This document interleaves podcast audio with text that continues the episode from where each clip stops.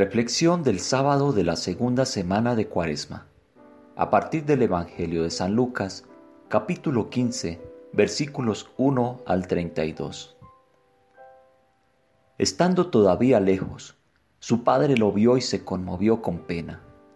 Corrió hacia el muchacho, le apretó fuertemente entre sus brazos y lo besó tiernamente. Un concepto intrigante en la cosmología moderna es la existencia de un incontable número de universos paralelos. Pero no hay evidencias o prueba de esto. Probablemente hay más evidencia desde la propia ciencia de una visible inteligencia creativa en la belleza de las matemáticas y la elegancia del universo en las escalas cósmica y microcósmica. Un orden implícito existe en la realidad de armonía, belleza y conectividad que es posible percibir a pesar de la existencia de caos, asesinatos en masa y sufrimiento inocente. Nunca podremos conocer a Dios por el pensamiento, solo por el amor. En esta declaración descriptiva de la conciencia mística, el amor no solo significa una emoción o excitación contenida en el rango del placer y del dolor humano, aunque existe allí también el amor significa la inteligencia del Espíritu, ciertamente la mente misma de Dios, la cual solo puede ser conocida al compartir su propio ser. Todos sabemos que cuando nos enamoramos, el mundo se ve y se siente bastante diferente. Cuando profundizamos en el amor, nuestro propio sentido del ser sufre una transformación enorme.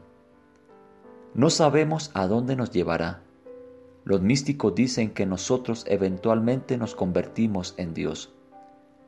Cualquier forma de amor verdadero, aun el más egocéntrico al principio, contiene un fragmento del todo, un sabor de la bella armonía de todas las cosas.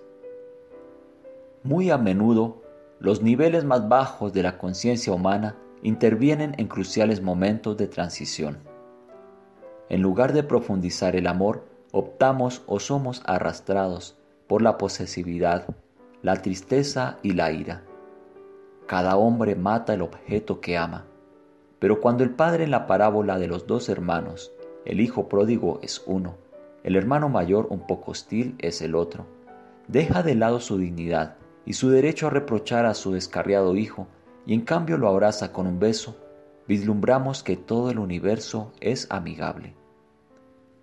¿A quién le importa entonces si es uno o uno de muchos? A pesar del choque entre sí de las galaxias, las erupciones volcánicas y la maldad humana, cuando volvemos al hogar siempre somos bienvenidos. Piensa en lo que sientes cuando vuelves a la meditación después de un tiempo sin practicarla. Tal vez has estado postergándola porque imaginaste que habría una sanción interior a pagar por haber renunciado o llegado tarde.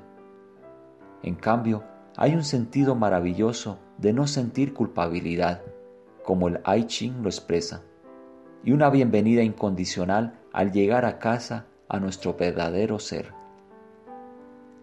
Es difícil creer esto hasta que lo has sentido, y es difícil aprovechar este sentimiento porque los seres humanos son raramente parecidos a Dios. ¿Cuán a menudo entre nosotros ocurren incondicionalmente el perdón y la reconciliación. Sin embargo, aun como niños, tenemos un sentido innato de justicia e intuitivamente esperamos o creemos, lo cual no podemos decir que así es como es la realidad. Nuestro microcosmos interior de este modo refleja el todo. Lo sabríamos si tan solo pudiéramos ser reales.